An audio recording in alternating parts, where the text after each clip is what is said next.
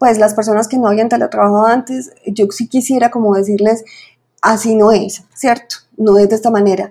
Y pues quería pues como antes de darte los tips, eh, hacer como ese énfasis, porque a mí me inquieta mucho que el teletrabajo después de tantos años que llevamos insistiéndole, investigándolo, luchándole, se pueda desdibujar por, por esa circunstancia en particular. Demos sentido a los temas de tendencia. tendencia. Invitados con experiencias que suman, temáticas de interés, ideas cercanas y contenidos que nos ayudan a cambiar nuestra mirada. E1 Talks. E1 Talks. Conversaciones con intención. Hola, bienvenidos a E1 Talks, otro episodio de conversaciones con sentido, de conversaciones con intención. Hoy tenemos eh, una invitada muy útil además para, para estos días que estamos eh, casi todos, obviamente. Ojalá que así lo estemos haciendo trabajando desde casa. Ella es comunicadora social y periodista digital, traductora además, máster en comunicación digital y magíster en la Sociedad de la Información y el Conocimiento de la Universidad Oberta de Cataluña. Tiene formación eh, y mucha experiencia en tecnologías de la información y comunicación, en periodismo digital, en gestión de conocimiento en red, educación virtual o e-learning eh, y teletrabajo. Quiero darle la bienvenida a Uno Talks a Herline Segura. Herline, ¿cómo estás? Hola, muy bien. ¿Y ustedes? Muy bien, súper felices de, de conversar contigo hoy porque eh, este es un tema absolutamente relevante eh, vamos a hablar de teletrabajo, vamos a hablar de trabajo en casa o de trabajo remoto. Hay gente que lo llama flexiwork en algunas eh, compañías. Yo quisiera que empezáramos por ahí. ¿Cuál es la palabra correcta y cuál es la diferencia entre teletrabajo, trabajo remoto, trabajo en casa? Bueno, lo que pasa es que desde que inició el teletrabajo, eh, en los años 70 por la crisis energética con Jack Niles, eh, pues se nombró telecommuting y de ahí fue como un calco de, del término, ¿cierto? Entonces se habló de teletrabajo porque teletrabajo es realizar una actividad económica a través de las tecnologías de información y comunicación en un lugar que no sea la sede central de una empresa. En esa época, los 70 eh, ¿Lo hacían qué? ¿Con, con teléfono? ¿Con qué, qué, tecnología usaban en esa época? Sí, mira, em, Jack Knight lo propuso porque pues hubo una crisis de petróleo y entonces él dijo que el trabajo, pues que el trabajador no se desplazara a la empresa, sino la empresa al trabajador. Pero en ese momento no funcionó muy bien porque precisamente por lo que comentas, la infraestructura tecnológica no estaba dada.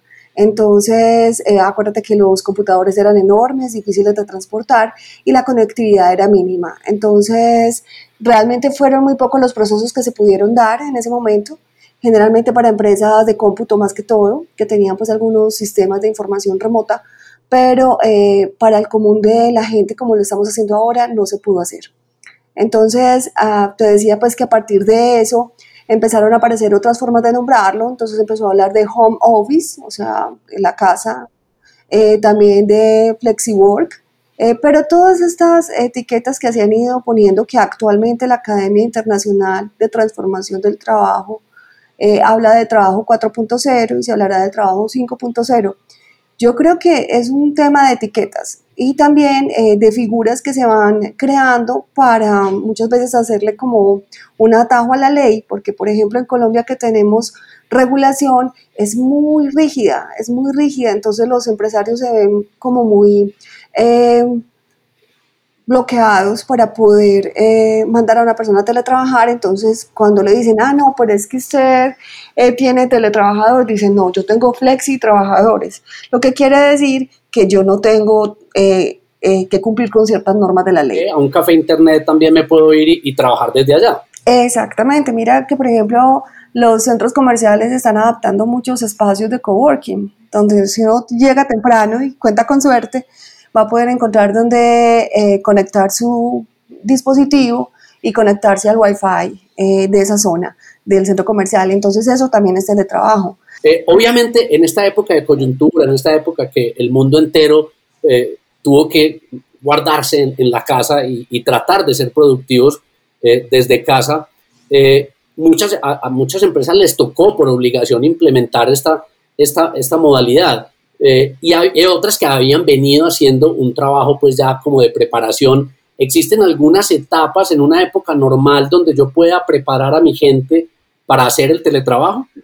Sí, es que eso es lo ideal. Y en la Academia Internacional de Teletrabajo, que ya cambió su nombre por Transformación del Trabajo, hemos hablado mucho en estos días que qué bueno que hubiera sido con tiempo para que no fuera como tan traumático como lo fue ahora. Cuando hablas de pasos, lo ideal es identificar cuáles puestos de trabajo se pueden hacer con esta modalidad y también qué personas están dispuestas a hacerlo y tienen las competencias para hacerlo, ¿cierto?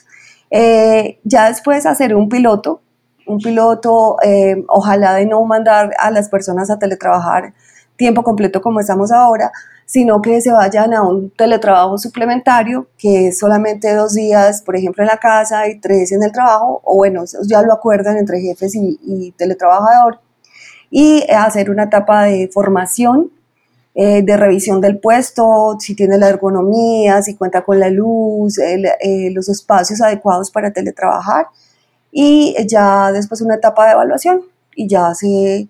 Mucha gente muere en el intento, hay empresas que han empezado pilotos con 100 personas y terminan 30, pero yo digo que eso no es mm, eh, perder el esfuerzo, ya es un aprendizaje y es una identificación de los perfiles, de qué se puede hacer. De, hay un asunto que es muy importante y es establecer canales de comunicaciones muy claro, porque hay veces que, no sé, pues a, todos nos pasa, recuerden que hay veces nos pasa que, ah, usted por dónde me dijo eso, ah, por WhatsApp, pero por dónde, por el grupo de, porque tenemos miles de grupos en WhatsApp.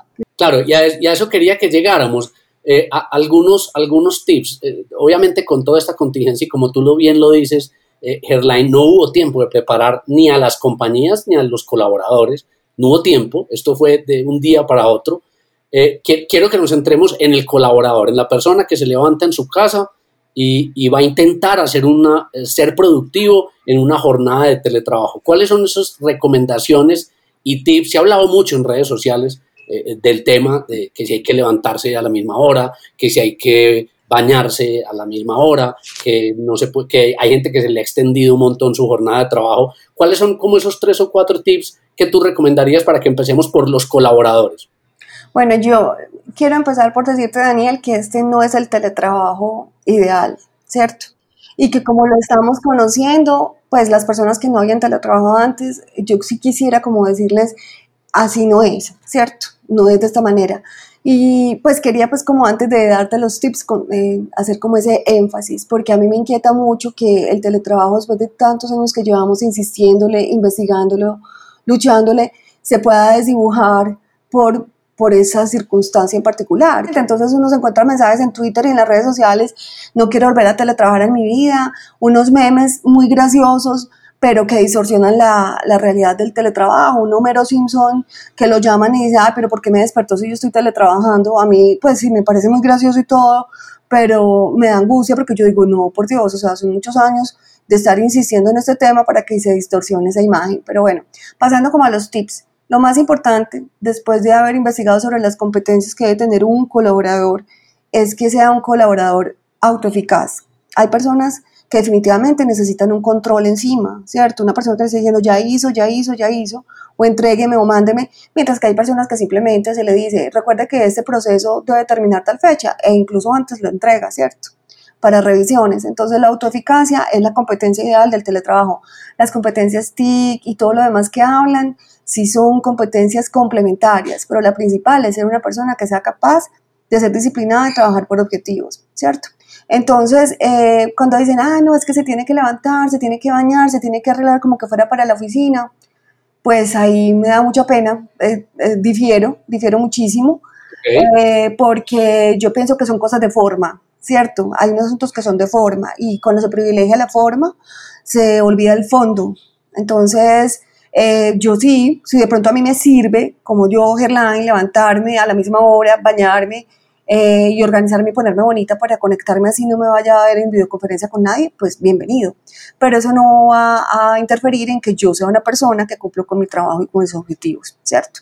Eh, también yo creo que más importante que bañarse y sentarse bonito frente al computador está ser disciplinado, autoeficaz, mantenerse comunicado, pero no hipercomunicado, porque ya sabemos que parte de, la angustia de estas dos semanas que llevamos en teletrabajo es que sean, la gente quiere reuniones sincrónicas, eh, los grupos de chat explotan, los correos electrónicos, porque hay como una angustia de decir, vea, es que yo sí estoy trabajando para que usted no vaya a creer que yo no estoy cumpliendo, entonces empiezan a crear una, sí, una... Déjame que sí soy productivo. Exacto, es como, mire que yo estoy aquí, no vaya a creer que yo no estoy haciendo nada, y eso ya está estudiado incluso, eso en las teorías que hemos revisado está estudiado, o sea, la angustia que siente la persona porque no la están viendo, entonces yo siempre les digo, es que no es que no lo estén viendo, si lo están viendo, sus productos están ahí, ah, es que el teletrabajo aísla, si usted quiere, usted se puede aislar tanto en la presencialidad como en la virtualidad, es el que se sienta a almorzar en la, en la, hora de descanso en la empresa, se pone unos audífonos, se enchufa y come, se para y se va con su bandeja, ¿cierto? Está el que vamos a compartir almuerzo hoy, yo traigo la ensalada, traigo los maicitos, bueno, estas cosas, entonces eso mismo pasa en la virtualidad. Yo pienso que es cuestión como de no... Eh, eh, satanizar tanto el asunto, esta práctica. Y también yo creo que es que estas dos primeras semanas son de, ay, Dios mío, ¿qué es esto que me tocó así? Yo, yo lo hago la analogía hablando con unos amigos y les decía, es que eso es como cuando uno no sabe nadar y lo empujan a ver si por salvar la vida, nada, ¿cierto? Entonces, eh, no, no es así. Entonces, eso, mm, mantener eh, un antivirus, todas las prácticas de ciberseguridad para cuidar la seguridad de la información. En estos días se ha aumentado mucho el phishing. Básicamente como eso, mm, cumpla con lo que promete, manténgase comunicado, proteja su información, sea autoeficaz. Quisiera, Gerlain, que pasáramos al tema del empleador, porque para el empleador, ya lo dijiste, eh, no, no tuvimos tiempo lo digo también como empleador, no tuvimos tiempo de hacer realmente el proceso y las etapas de teletrabajo. Esto fue absolutamente abrupto de un momento para otro y muchos no estábamos preparados. ¿Qué recomendaciones en estas condiciones, no, en las ideales, en estas condiciones tendríamos para los empleadores? Bueno, yo le digo a un empleador que gerencie sus talentos, que ese talento que está al otro lado de la pantalla es el mismo talento que usted tiene en su oficina. O sea, que usted como gerente los conoce. Entonces, que mm, trate de tranquilizarse, que corrija las cosas que vea que no están funcionando. Por ejemplo, es el asunto de estar hiperconectados, de estar mandando mensajes a cualquier hora, de no tener horarios eh, para, para, trabajar, eh, que confíe, que confíe mucho en, su talento, pero que también le haga seguimiento, eh, que se tranquilice porque estas semanas eh, han sido de maduración de esta modalidad, de esta tecnología, de este ejercicio que se está haciendo, entonces eh, que probablemente hasta después terminen algunos enamorados del teletrabajo y el mismo empleador, porque va a ver que se puede ahorrar espacios de trabajo, que puede tener empleados más contentos y que, que le dé tiempo, que le dé tiempo, pero como buen gerente que es, que le haga seguimiento. Es básicamente eso. En eso tan general que te estoy diciendo, hay una cantidad de tips, ¿cierto? Eh, hable con sus empleados, pregúnteles cómo se sienten. Una cosa que está pasando es que la gente dice, eh, teleconferencia a las nueve, pum, y empiezan a ver, uno, dos, tres, cuatro, usted, Daniel. Eh, bueno, entonces eso abruma al que sea. ¿Cierto? Te lo digo, yo que soy teletrabajadora full time, a mí el encierro no me ha matado. Bueno, de pronto hay veces me gustaba coger mi carro, irme a tomarme un café y volver. Y digo, bueno, ya tendré tiempo de ir a, hacer eso, pero no me ha abrumado. Pero sí me ha abrumado la hiperconexión. Yo misma les tuve que decir a mis compañeros, por favor, es que no tenemos que encontrarnos sincrónicamente podemos hacerlo asintónicamente, podemos irnos a un Google Drive, podemos dejarnos tareas y después hacerle seguimiento, pero no tenemos que estar conectados porque vamos a volvernos locos. Y además hay una cantidad de procesos. Y uno, y uno se va enloqueciendo. Y mira, tocas un tema que es con el que quisiera ir cerrando y es el tema de la tecnología. Eh, por más voluntad que haya del, del empleador y del, y del colaborador eh, de hacer un buen teletrabajo, eh, veo, veo y muchos colegas y amigos y, colaboradores de mi empresa también, hay veces se enredan un poquito con el tema de la tecnología y la tecnología, antes que facilitar, está siendo una barrera que mucha gente le da miedo a afrontar. Yo quisiera que desde tu experiencia como teletrabajadora full time nos dijeras eh, cuáles son esas herramientas que no fallan, ¿Cuáles son esas herramientas que es una necesidad que la empresa empiece a implementar? Hablando pues de las herramientas tecnológicas. ¿Qué te ha funcionado a ti? Mira, a mí me ha funcionado muy bien el trabajo en la nube. Cada empresa decide cuál. Cuando estuvimos eh, en la Universidad de Antioquia, donde trabajo, estuvimos evaluando qué herramientas eran las mejores. Yo les decía, yo me quedo con Zoom. y me quedo con Google Drive y me quedo con WhatsApp. Es muy importante que no se tengan todas las tecnologías. A mí cuando alguien me dice, ay, es que vos sabes mucho de tecnología, y yo no, yo sé lo que yo necesito y le recomiendo que aprenda lo que usted necesita, porque yo no voy a, a, saber de desarrollo de aplicaciones o de configurar una cantidad de cosas si ese no es mi día a día, ¿cierto? Yo soy docente virtual, entonces yo necesito saber manejar plataformas de educación virtual, entonces que no pretendan que ahora todo el mundo aprenda de tecnología. ¿Usted con qué tecnologías venía trabajando habitualmente en su empresa? No tenía. Entonces, empecemos por lo básico. Empecemos por una, empresa, una tecnología de mensajería. Empecemos por una plataforma que nos permita conectarnos sincrónicamente, que WhatsApp incluso lo permite con cuatro personas. Google Hangout también lo permite, aunque últimamente se estaba cayendo y, pues los uh, Cassandra vienen a decirnos que todo se va a caer. Yo prefiero no hacerles caso.